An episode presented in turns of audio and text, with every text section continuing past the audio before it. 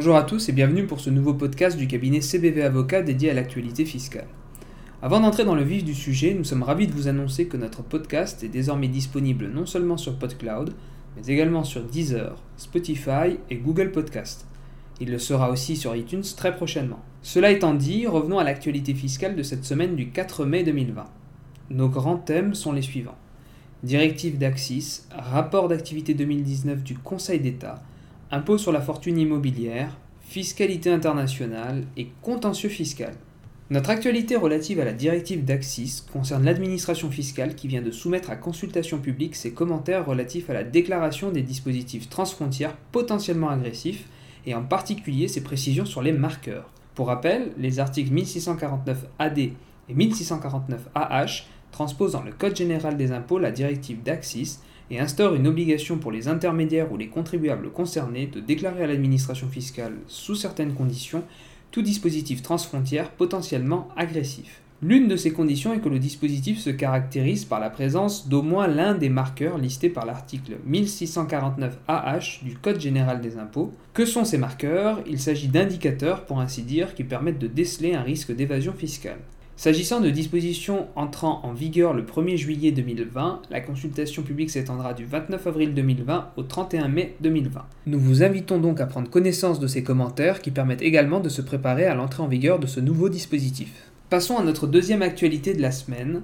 Dans le rapport public du Conseil d'État relatif à l'activité juridictionnelle et consultative des juridictions administratives en 2019, nous y retrouvons des données intéressantes en ce qui concerne la matière fiscale.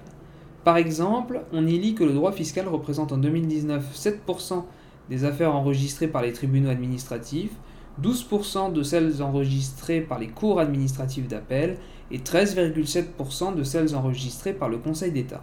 On y lit également, toujours au titre de l'année 2019, que les décisions rendues en matière fiscale représentent 8% de la totalité des décisions rendues par les tribunaux administratifs, 13% de celles rendues par les cours administratifs d'appel et 14,7% de celles rendues par le Conseil d'État.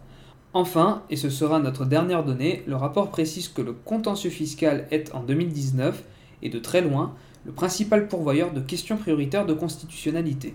Nous vous renvoyons à la lecture de ce rapport si ces données vous intéressent.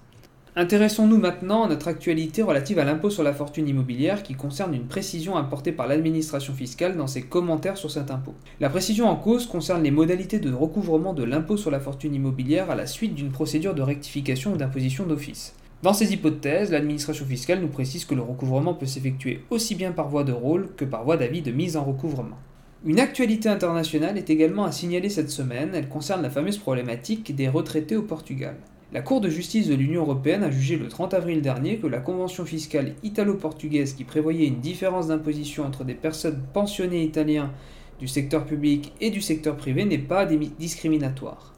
Ainsi, en vertu de cette convention, alors que les retraités du secteur public doivent être résidents fiscaux portugais et de nationalité portugaise pour être imposés au Portugal sur leur pension, les retraités du secteur privé n'ont besoin que d'être résidents fiscaux au Portugal. La Cour conclut que la différence de traitement en cause entre les pensionnés découle de la répartition du pouvoir d'imposition entre les États partis à la Convention fiscale et des disparités qui existent entre leurs régimes fiscaux respectifs. Pour finir, nous souhaitions vous signaler une décision intéressante de la Cour administrative d'appel de Versailles en date du 28 avril dernier. Dans cet arrêt, la Cour précise que la déduction des charges de plusieurs emprunts contractés pour une durée d'un an au taux de 20% caractérise un acte anormal de gestion. Elle relève que l'emprunteur n'avait connu aucun incident dans le remboursement de ses précédents prêts. Elle ajoute qu'il n'existait pas de risque justifiant le taux pratiqué alors que les emprunts étaient souscrits pour une période inférieure à deux ans au cours de laquelle l'emprunteur a pu encaisser d'importantes recettes. Et elle conclut que la société s'est donc appauvrie à des fins étrangères à son intérêt.